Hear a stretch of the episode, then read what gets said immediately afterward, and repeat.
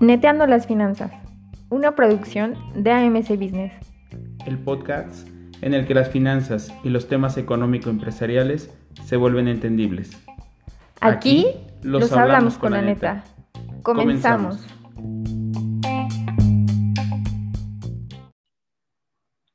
Hola amigas y amigos de Neteando las Finanzas, bienvenidos a un episodio más en este segundo año de nuestro podcast aquí donde las finanzas y los temas empresariales se hablan con la neta. Hoy tengo un invitado de lujo, además a quien tengo el, honor de, decirme su amigo y de serlo, eh, el doctor Edmundo Mejía Sánchez. Y vamos a hablar de un tema que creo que es fundamental y cuando lo hemos platicado, la verdad es que nos apasionamos mucho, que es el tema del fracaso. ¿Tú cuántas veces has fracasado y cuántas veces te has levantado? Esa sería una primera pregunta, pero eh, no, no me toca a mí responderlas, sino serán parte de las reflexiones de este episodio. Así que sin más ni menos, comenzamos.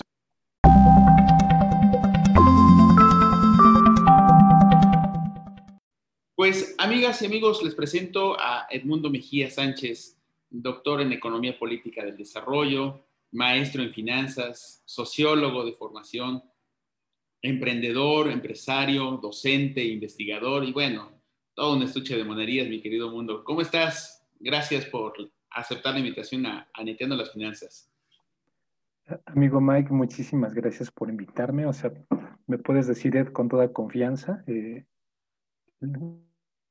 eres muy generoso con la semblanza, pero la verdad es que la cantina donde expidieron mis títulos la han clausurado, entonces ¿te parece que dejemos los títulos, eh, los pasemos por alto para no comprometer el programa ni la información? Muy bien, muy bien, me parece perfecto. Y eso, siempre te ha caracterizado, mi amigo Ed. Eh, tú has escrito mucho y hemos platicado muchas veces el tema del fracaso. Y, recuerdo algunas de esas charlas en los pasillos de la facultad que platicábamos y me decías, es que nadie nos educa para fracasar y pareciera que nadie nos, ni siquiera nosotros mismos nos podemos permitir el fracaso. Bajo esa lógica, mi querido mundo, ¿qué es el fracaso? Eh, ¿Cuál sería esta primera reflexión con la que podríamos abrir hoy, hoy nuestro diálogo? Mira, la, pregunta que haces es muy interesante, ¿no? Este, déjame platicarte un poquito de, de cómo fue mi proceso de formación, ¿sí? Y después hago una aproximación de lo que ahora quiero eh, interpretar y que podamos entender el tema del fracaso. Este, mira, mm, yo crezco en una familia muy pobre, eh, Mm, eh, mis abuelos eran agricultores, mi papá mecánico, y si algo, algo tenía este, un común de, de, formadores, por decirlo de algún modo, entre mis abuelos y mi padre, es que eran profundamente autoritarios, ¿no? Eh, eh, muy estrictos, no se toleraba ni un error. debo de, de, confesar que la verdad es que no me maltrataron físicamente, pero había un maltrato psicológico impresionante, ¿no? Este, yo tenía que conocer la llave astriada de una y media pulgada para eh, bajar un motor, eh, tenía que conocer cierto tipo de pistones, cierto tipo de herramienta, en el campo tenía que saber sembrar, eh, ir a regar, levantar, levantarse temprano, cuidar al ganado, y, no había ninguna posibilidad de error. Este, entonces, vas creciendo. Y, bueno, vas como un... Mira, hay algo que se llama yunta, está conformada por un par de mulas o un par de bueyes. Y la, la yunta, estos animales utilizan una especie de viseras, ¿sí? Una especie de cachuchas que eh, limita su visión. Y entonces esto permite al, al, arriero, al agricultor, que vaya dirigiendo por dónde tienen que caminar, ¿no? Y entonces tu criterio, perdón por la analogía, eh, en, mi, en mi vida personal, pues era así, ¿no? O sea, ellos dictaban el camino, yo no tenía derecho a equivocarme, equivocarme, yo no tenía derecho a fracasar, no tenía derecho a cometer un error porque recibía una regañada tremenda, ¿no? Uno de mis abuelos se llamaba Severo y me lo hacía súper honor a su nombre. Entonces, en ese sentido, este, ahora puedo hacer esta reflexión, pero antes estaba inmerso y no me daba cuenta, ¿no? Por ahí de los 18, 19, 20, ¿no? Era tímido, inseguro, con un miedo impresionante, eh, con una etiqueta muy fuerte en donde había algunas misiones que por mi contexto familiar yo no me podía permitir, como ingresar a la universidad. Luego ingresas a la universidad y te das cuenta que la formación también viene en ese sentido. No tienes derecho a equivocarte si externas una tontería respecto a, la información que se está revisando en clase. Eh, debo de, eh, te comparto algo, ¿no? Este, en alguna ocasión en la Facultad de Ingeniería, eh, también participé en la Facultad de Ingeniería de la UNAM, ¿no? Este, uno de los maestros, cuando yo paso a hacer un ejercicio de matemáticas al pizarrón, bueno, el maestro tenía una capacidad para hacer estiércol, ¿no? Así literal, pomada enfrente de todos. Y, recuerdo muchas veces, recuerdo, ¿no? Que en alguna ocasión dijo, wow, qué magnífico cerebro, ¿no? Este, este cerebro no debería de estar aquí. Y entonces el mensaje de entrada me confundía, ¿no? Dije, ¿de verdad? Y después remata el maestro este cerebro debería de estar en el rastro. Ah, Entonces, así literal, ¿no? Entonces, Qué fuerte. Eh, son fuertísimo, fuertísimo, perdón, este, eh, esos mensajes de papá, de maestro, de los grandes, de los que nos educan, de los que saben, este, eh, como grandes, como adultos, como los que sabemos, no sabemos la magnitud de daño que podemos generar en los que están aprendiendo. Fue un golpazo tremendo. Imagínate que te digan eso frente al pizarrón, en plena clase, con todos tus compañeros. Y la verdad es que yo, eh, ¿cómo decir? Lo lejos de... Ahora lo puedo escuchar esto, ¿no? Esto nunca lo he comentado en clase o difícilmente lo comento en una charla de compañeros, de brothers, de camaradas, justamente porque son esos detalles que quieres ocultar, ¿no? Uno se quiere presentar como una persona exitosa, de logros, de títulos, pero la verdad es que, y aquí viene mi interpretación, la verdad es que todos esos logros no son más que el producto de pequeños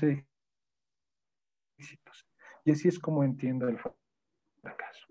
Mentirosos, de acuerdo al sentido común no existe en absoluto, ¿no? Nadie es plenamente exitoso, ni tampoco nadie es plenamente fracasado, ¿no? Más bien es justamente esa aventura que nos permite, o esa es esa nueva cultura que tenemos que impregnar y transmitir, en donde nos debemos permitir el fracaso, equivocarnos, quizá copiar en un examen, quizá un día quedarte sin dinero, o los empresarios que ahorita están pasando una situación muy complicada en donde ya no hay clientes, ya no hay contratos, no te alcanza para pagar la renta, no te alcanza para, para pagar este, la, nómina. Ah, y quiero referir, eh, comentando la anécdota, ¿no? Eh, yo recuerdo este hecho del maestro, eh, ahora lo, lo, entiendo como muy agresivo, muy complicado, pero también debo de confesar que mis compañeros no se burló absolutamente nadie. ¿eh? Es decir, hubo un sentimiento de solidaridad porque la verdad es que todos éramos agredidos respecto a este, este tipo tan pequeño, ¿no? definitivamente una eminencia en matemáticas, pero una persona muy cruel, muy, muy, muy cruel. Eh, hay un concepto que se llama ontología que es eso que nos permite ser, que mantiene nuestro ego, nuestro ánimo, ¿no? Nos da sentido a la vida. Y cuando tenemos golpes de, este, de esta magnitud, la verdad, un universitario. ¿Te imaginas golpes de este tamaño los 5, 7, 12 años de edad en plena formación? Pues tenemos lo que tenemos en la vida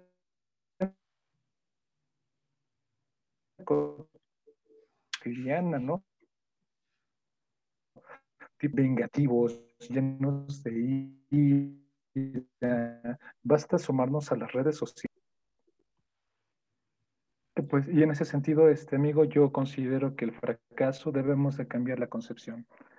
El fracaso, desde mi perspectiva y, la cual compartimos algunos, algunos, este, algunos pensadores, alguien que reflexiona sobre este tema, y yo, yo estoy seguro que tú también estás incluido, que el fracaso más bien es un éxito en proceso, que nos lo debemos de permitir, que se lo debemos de permitir a nuestros alumnos, a nuestros educandos, a nuestros pares, a nuestros colaboradores, ¿no? Todos cometemos errores, absolutamente todos, ¿no?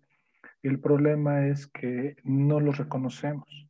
Eh, Sun Tzu, el padre de la estrategia, la verdad es que me parece que es un, es, e, e, es clave justamente para estos momentos que estamos viviendo y es clave para el fracaso. Él dice que lo que no puedes definir no tiene forma, ¿no? Y lo que no tiene forma no lo puedes dominar. Y si no lo puedes dominar, nunca lo vas a poder controlar y en su caso nunca lo vas a poder resolver. Cuando nosotros ocultamos eh, eh, eh, el fracaso, se convierte en algo amorfo, no tiene forma, no lo dices, no existe. Te voy a poner un ejemplo muy concreto.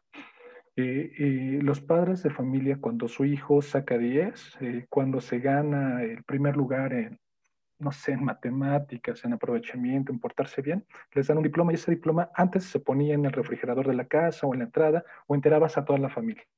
Hoy se postea en las redes sociales, ¿no? Sí, claro. Y me parece que, me parece que es completamente sano que presumas a tu hijo, sus logros y todo ello. El problema es que cuando comete un error, cuando rompe un vidrio, cuando le pega el chicle en la pompa al compañero, cuando este, le quita el zapato a la compañera y se lo avienta por el balcón, cuando... en fin, eh, todas esas cosas que sabemos que suceden y que nosotros también pasamos por ahí, por supuesto, este, eso no lo presumes. A lo mejor diría, pues que no hay nada que presumir. El problema es que tampoco se enfrenta en muchas de las ocasiones incluso se evade. Es decir, lo ocultamos, ¿no? Es una conducta fracasada, pecaminosa, que no es necesario, que es necesario esconder. Y el problema cuando escondemos es que equivale a que todos los días barremos y la basura, lejos de tirarla y depositarla en el cesto, lavamos eh, guardando debajo de la alfombra. Entonces llega un momento en que tienes un elefante en casa, sí, literal, en la sala de tu casa tienes un elefante y es cuando decimos, creo que tengo un problema que resolver. Y en ocasiones es demasiado tarde. Sí, claro. Fíjate qué, qué, profundo y qué padre la reflexión que haces, mi querido mundo, y, y te agradezco mucho la apertura que, que, tienes de contarnos esta experiencia de vida tuya, porque creo que es fundamental en, en entender eh, por, qué, por, qué, ahora eres un referente para, para el tema. Y fíjate que algo que dices muy cierto es no nos permitimos el fracaso, ¿no? O sea, lejos de que no te lo permita el otro, lo peor de todo es que tú no te lo permites, ¿no? Y, y es como, como la culpa, no, no puedo, eh, yo recuerdo mucho una, una reunión hace años con mis eh, compañeros de la secundaria. Después de tantos años nos volvimos a reunir y alguien me decía, oye, esta reunión termina siendo solamente para llegar a ver a quién le fue bien y a quién le fue mal, ¿no? Es como, como poner en una balanza a ver quién, quién fue exitoso y quién no ha sido exitoso, bajo una lógica que a veces ni siquiera es la tuya, ¿no? Que, eso, es, triste. Y fíjate que ahora estoy leyendo a un filósofo eh, contemporáneo, a lo mejor lo conoces, Boy Han se llama, eh, y tiene, eh, tiene, tiene un, un, un ensayo eh, sobre, la belleza. Y él decía, hoy estamos acostumbrados y estamos buscando no lo bello ni lo sublime, estamos buscando lo que es liso, lo que no tiene imperfecciones, que este, a simple vista te, te puede cautivar.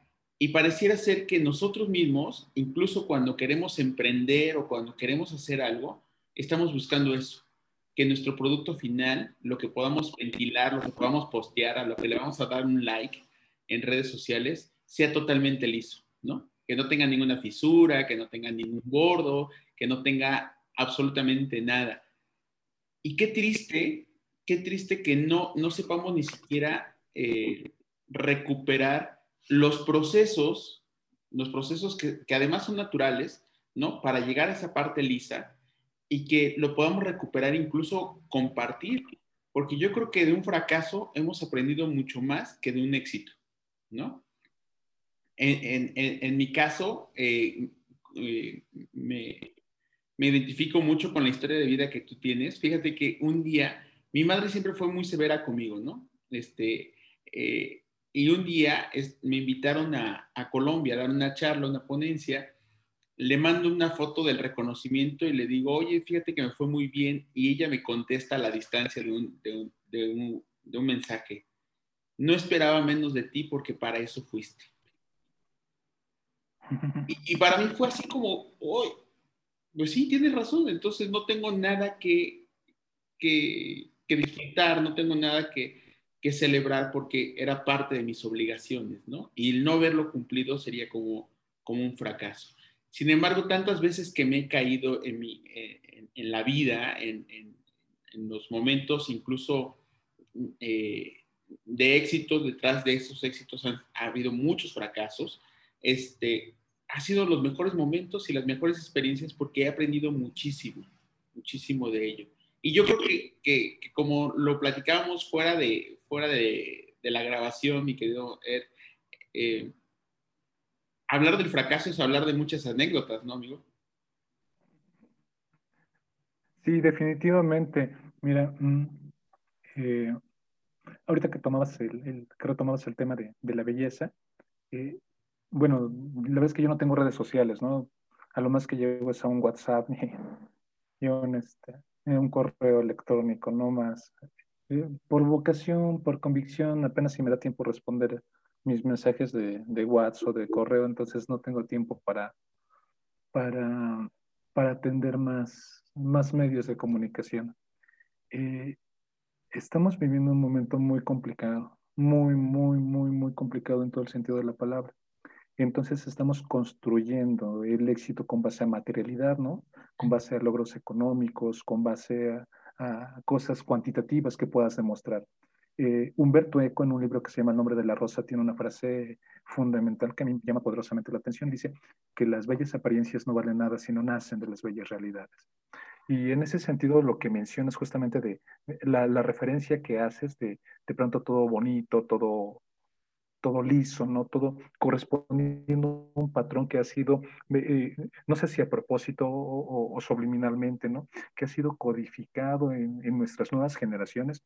La gente que postea, o de pronto posteamos, ¿no? Yo coloco una, una foto y entonces le pongo filtros, ¿no? Me agrando lo que hay que agrandar, reduzco lo que hay que reducir, mis patitas de gallo pues las voy eliminando, ¿no? Porque también hay un tema de ser eternamente jóvenes, ¿no? Si no, no tendrían éxito, pues todos los cirujanos plásticos, los implantes y toda esta industria que tiene que ver con la estética, ahora incluyendo el mercado varonil. Entonces, en, e, ese sentido, Nietzsche lo apunta de manera, eh, de manera, ¿cómo decirlo?, abrupta, directa, y dice que una sociedad que se encuentra en esta situación de generar o de vivir de apariencias es una sociedad que va en decadencia. Y basta asomarnos este, amigo a la realidad, ¿no? Estamos viviendo un momento crucial, ¿no? Para algunos autores la sociedad del riesgo, para otros la sociedad líquida, pero lo cierto es que lo que caracteriza a este momento que estamos viviendo es la incertidumbre. Y entonces, eh, de pronto revisas las notas, ¿no? Y gente que está triste, gente que está eh, enojada, gente que ha aumentado, ¿no? E, esa, eh, la intención de suicidarse y gente que lo ha conseguido y tiene que ver justamente con la esencia del tema que tú estás invitando el día de hoy, fracasar, ¿no? Eh, tienes un negocio y de pronto eh, el negocio ya no da y tienes que mantener y pagar la renta, ya no alcanza para pagar el club, la colegiatura de los niños, el coche que estás pagando, la hipoteca de tu casa. ¡Pum! La vida no tiene sentido. Entonces es hora de terminar con ella.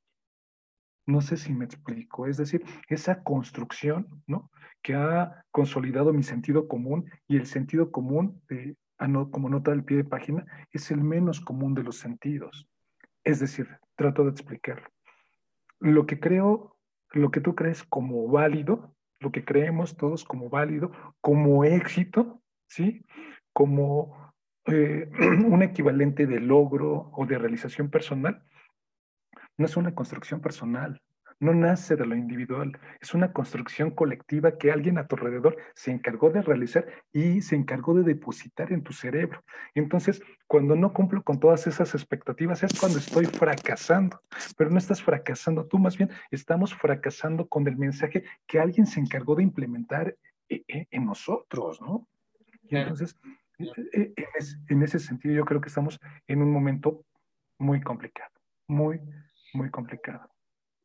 Fíjate que este mismo Bullshit Han eh, hace esta reflexión que, a mí me impactó mucho y por eso me piqué con ese texto. Eh, pensamos como quieren que pensemos, actuamos como quieren que actuemos y sentimos como los demás nos dicen que debemos de sentir, ¿no? Y de repente nos venden la imagen, por ejemplo, del empresario poderoso, del que se puede dar lujos, viajes, ¿no? el, que puede eh, tuitear que, te presta su barco si, tienes para pagar la gasolina y la tripulación, ¿no? Este, eh, en una forma retadora, el que te dice cuántos coches debes de tener, qué marca la eh, debe de ser, este, y demás. Y hemos perdido la verdadera pasión de hacer negocio, por ejemplo, ¿no? La verdadera pasión de hacer las cosas. Porque cuando uno quiere poner una empresa y se vuelve empresario, se vuelve emprendedor y se arriesga y, y desafía al sistema y desafía a todos los que le dijeron que no podía hacerlo, como a quienes nos dijeron que no podíamos estudiar y, y lo desafiamos y lo hicimos y hoy, hoy lo seguimos haciendo. Pero cuando no llegas a ese estatus del que el otro dijo que tenía que ser para que fueras realmente un empresario o un emprendedor, es ahí cuando nosotros lo interpretamos como un fracaso. Cuando creo que entonces tanto el éxito como el fracaso tienen una, una valoración eh, que no es, no es una realidad, ¿no? Es una subjetividad más bien, no es una objetividad, es una subjetividad y que eso nos pone en riesgo a todos, ¿no? ¿No, mi querido Ed? ¿Cómo ves? Sí, definitivamente de acuerdo. Hay una construcción social, lo mencionas perfectamente, ¿no? Y junto con Han, hay una construcción social. Eh, hay fetiches, no hay imágenes que pareciera ser que así es la realidad. Esta construcción hollywoodesca del empresario en un hotel muy lujoso, eh, tomando un martini con mujeres con pocos textiles alrededor, ¿no? O en la plataforma de un yate, disfrutando de, la vida. Eso es un fetiche, eso es una mentira, eso no existe en la realidad. Es decir, no debe, ¿cómo, ¿cómo decirlo? Existe, pero está creado de manera artificial. Eh, estamos eh, inmersos en una lógica de consumo eh, y parece que el mensaje es la vida es muy corta, consume más y cuanto antes mejor y no importa qué es lo que tengas que hacer para conseguir esos objetivos materiales. me llama poderosamente la atención el evento que sucedió ayer. Trump, con todo el dinero que pueda tener, ¿no? que aparece en la, en la lista de los hombres más ricos del mundo, eh, al frente del país aún todavía el más poderoso del mundo. Eh, de pronto eh, esos intereses tan pequeños, tan mezquinos, personales, se da el lujo de movilizar a, sus seguidores, a la gente que confía en él y de aumentar el fuego, la tensión, el racismo, con tal de seguir con sus objetivos personales, mantener el poder durante cuatro años más. Una sola persona con intereses mezquinos, profundamente materiales, con todas las necesidades satisfechas del mundo, se da el lujo de movilizar la gente en donde, en un movimiento en donde incluso personas perdieron la vida. Y entonces es cuando te preguntas, ¿realmente vale la pena? Hace un rato lo comentaste perfectamente, ¿no? Ese empresario, pareciera, en esta lógica del empresario y el tema que, que corresponde al tema financiero, eh, estamos subsumidos en un contexto en donde eh, el dinero se vuelve un fin en sí mismo. Y me parece que más bien sería un instrumento para cumplir un proyecto. Eh, el empresario japonés, la filosofía japonesa en ese sentido me parece muy atinada y muy acertada. El empresario japonés cuando abre su empresa dice, en 20 años tendré patrimonio. E, e, es decir, no, no piensa en algo inmediato, piensa más bien en un proyecto de vida, porque el, el, empresario japonés está en la línea de montaje, conoce cada uno de los puestos de trabajo, es disciplinado, eh, eh, es parte del equipo de trabajo, ¿no? Y de pronto la visión occidental pareciera ser que el empresario tiene que ser alguien que tiene muchos coches, que tiene muchas bodegas, y no importa si eh, eh, esa empresa se dedica a cosas lícitas o ilícitas, que más bien lo que está llamando poderosamente la atención hoy en día es, bueno, no importa el camino, ¿no? Lo importante es llegar, y me parece que son mensajes terribles y que están contaminando y dañando mucho a nuestra sociedad, a nuestra juventud, a nuestros jóvenes. Latinobarómetro apenas sacó un, un, dato que me parece también importante. Les pregunta a los universitarios en América Latina, incluyendo México, por qué estudiar una carrera universitaria. Y el 85% está diciendo que es por hacer dinero. Yo creo que hoy la licenciatura no te da para eso, eh, eh, como primer punto. Pero el segundo punto es que no hay vocación, no hay proyecto de vida. Lo que, lo que queremos es un ascenso material, un ascenso económico que gira en, en torno a tres P's. Poder, privilegio y prestigio. Y en ese sentido, pues eh, viene esta lógica que lamentablemente no ha desaparecido de la cultura mexicana. Friego porque atrás me vienen fregando, ¿no? O para subir tengo que machucar a alguien. Y en ese sentido me parece que estamos en un proceso de glamorización en medio de adicciones terribles en donde lamentablemente tenemos una juventud muy contaminada. Te pongo un ejemplo. Si hacemos el ejercicio entre, entre, nuestros estudiantes desde secundaria, desde bachiller o incluso en la propia universidad de quién consume drogas, lamentablemente la, eh, eh, la mayoría en esos tres ámbitos, o más bien la excepción es quien no las consume. De pronto estamos cayendo, y esto lo veo como un fracaso colectivo, que no nos hemos atrevido a reconocer, eh, estamos cayendo en esto, de, en esto que Nietzsche apunta perfectamente, generar paraísos artificiales. Y en esta lógica me parece que tenemos grandes pendientes, tenemos grandes tareas por hacer como como hermanos, como amigos, como tú, un excelente difusor de información muy pertinente, como académicos, yo creo que tenemos una labor titánica y es mandar un mensaje. Ahorita, por ejemplo, nos dimos el espacio de comentar algo de, de la vida personal. Cuando yo llego al salón de clases o a una ponencia, lo común, ¿no? Entre todos los ponentes es que digamos nuestros títulos, nuestros logros, los libros que hemos leído, wow, y yo creo que aporta, por supuesto, ¿no? Y te vuelves un referente.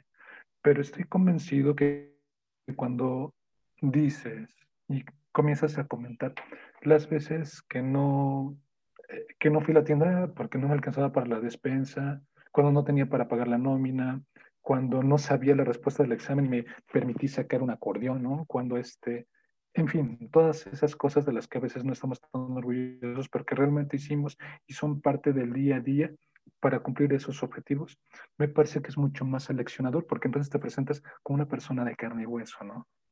Claro, sí, y, y además haces un referente de que cualquier persona de carne y hueso, como lo acabas de decir, también tiene la posibilidad de llegar. Es decir, el éxito no nace de una generación espontánea, ni tampoco es algo que puedas ir a comprar a la tienda si tienes los medios suficientes para hacerlo. Hay que esforzarse, hay que trabajarlo, hay que desvelarse, hay que llorarlo, hay que frustrarse, ¿no? Hay que, hay que sentir eh, ese, a veces hasta el miedo que, ocasiona el fracaso y después eh, sentarte y reflexionarlo y decir, bueno, no lo logré y como dice John Nash, cada vez que fracaso es una posibilidad más de éxito, ¿no? Porque ya ahora sé lo que, lo que no debo de hacer. Y entonces, en ese sentido, creo que hoy un mensaje poderoso que podemos mandar eh, Edmundo Mejía y Miguel González es, es precisamente eso, darnos la oportunidad de fracasar, de reconocer el fracaso y como decía Bruno Inspira en otros de nuestros episodios también, me, me decía, una vez que fracasas, ve tu fracaso y pregúntate cómo lo vas a capitalizar cómo lo vas a utilizar para seguir adelante, ¿no?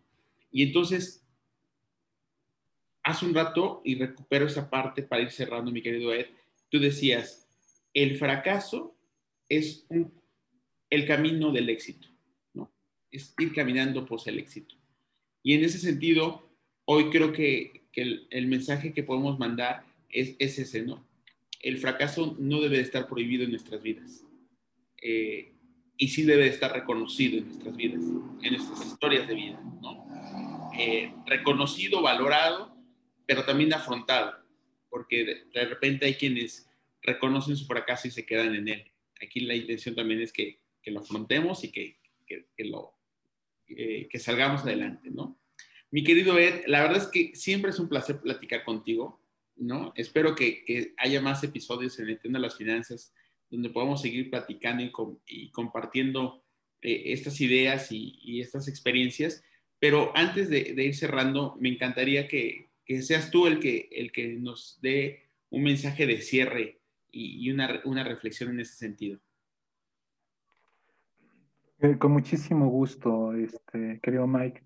Antes, más, más allá de tratar de generar panoramas fatalistas, mi intención es generar panoramas eh, realistas la felicidad no existe en absoluto, no existe esa felicidad plena, no existe ese éxito pleno, eso es una construcción amorfa y de cuentos de hadas. Este, no hay un un lugar absoluto donde digas, bienvenido, ¿no? Al lugar de la felicidad. La verdad es que me encanta la canción de John Lennon, la de Imagina, un día viviendo todos como hermanos, todos iguales, todas estas cosas, pero eso es una utopía. Y justamente para eso sirve la utopía, para caminar, para construir. En ese sentido, lo que sí tenemos son el día a día, cosas en donde nos va a ir bien y donde nos va a ir mal. Entonces, mi invitación es eh, revisar y eh, cambiar la concepción del fracaso. Eh, el fracaso, desde mi perspectiva, es un éxito en proceso y verlo en ese sentido. Para la gestión estratégica, una máxima es la siguiente, quien tiene rumbo llega. Repito, quien tiene rumbo llega. Imaginen, eh, el, este cuento de Alicia en el País de las Maravillas. Alicia cae por el hoyo, al País de las Maravillas. Y uno de los personajes con los que se topa es el gato.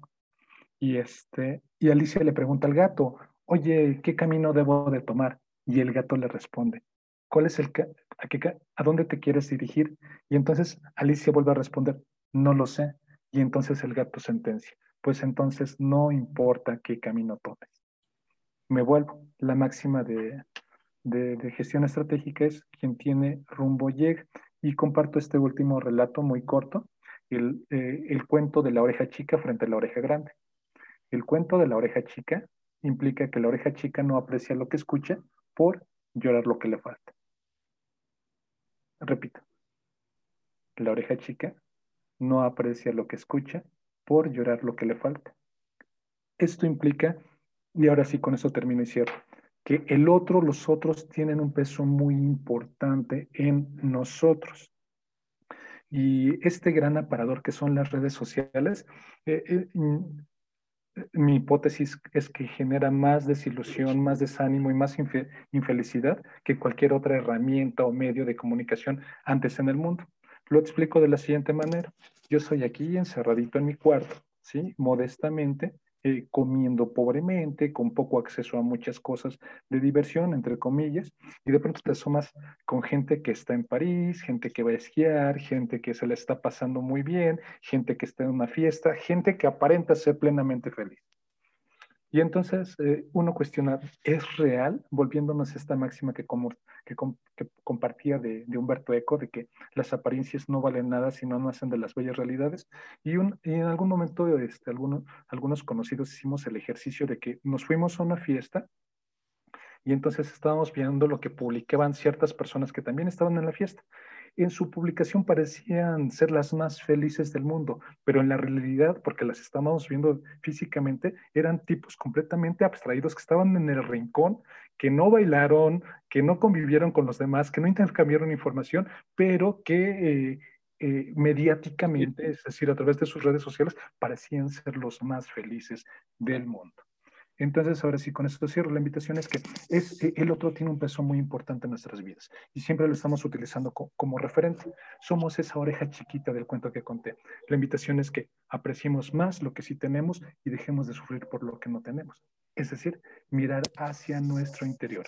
Porque si solamente estoy viendo eh, eh, el, al vecino o me estoy asomando a mis contactos en todas mis redes sociales, voy a ser eternamente infeliz porque siempre su pasto va a parecer más verde que el mío. Siempre habrá alguien que tiene un coche mucho más grande que el mío, una casa más bonita, con más recámaras, sus vacaciones pueden ser mucho más eh, glamurosas que las mías. Y en ese sentido me estoy comparando de manera permanente y siempre en una situación en, en detrimento propio.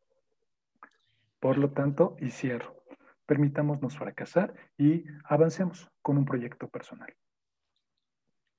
Híjole, nos, dejas un montón de reflexiones finales, mi querido Ed, bastante fuertes, ¿no? Bastante interesantes. Y yo creo que cuando somos eh, empresarios, el empresario no puede ser exitoso si personalmente no se siente bien, ¿no? Y, y reconocer ese fracaso, permitírtelo, valorarlo, eh, dejar de ser la oreja chiquita, creo que es, es, un, es un camino importante a seguir eh, en este sentirte bien contigo mismo antes de sentirte bien con los demás. Eh, el fracaso a veces nos quita muchas cosas y a todos nos, nos ha pasado y todos tenemos una experiencia, todos tenemos una anécdota. Y, yo me quedo con la reflexión de, de Goethe en, en, en, su obra de Fausto, ¿no? Y él decía, aférrate a lo que te queda después de haberlo perdido todo. Y, creo que, con estas reflexiones, eh, espero que nuestros amigos de Entiendo las Finanzas les haya encantado este episodio tanto como lo disfruté yo. Y, bueno, que nos sigan, que nos sigan en, las redes sociales, que nos sigan en el canal eh, tanto de YouTube como de las ocho plataformas, Spotify, Apple, eh, Google Cats y demás. Entonces, todos, todos ahí estamos. Que nos hagan sus comentarios, mismos que te haré llegar, mi querido Edmundo.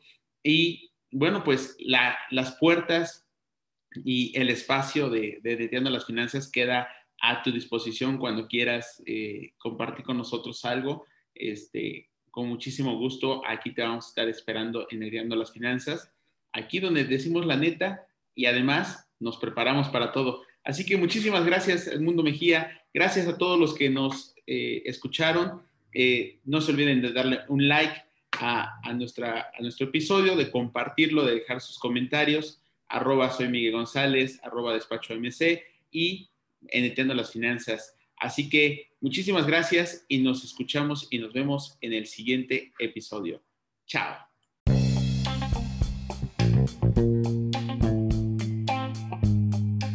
Neteando las Finanzas ha sido presentado por AMC Business. No olvides visitar nuestro contenido en www.amcbusiness.com y escuchar todos nuestros episodios disponibles en Spotify o seguirnos en nuestras redes sociales.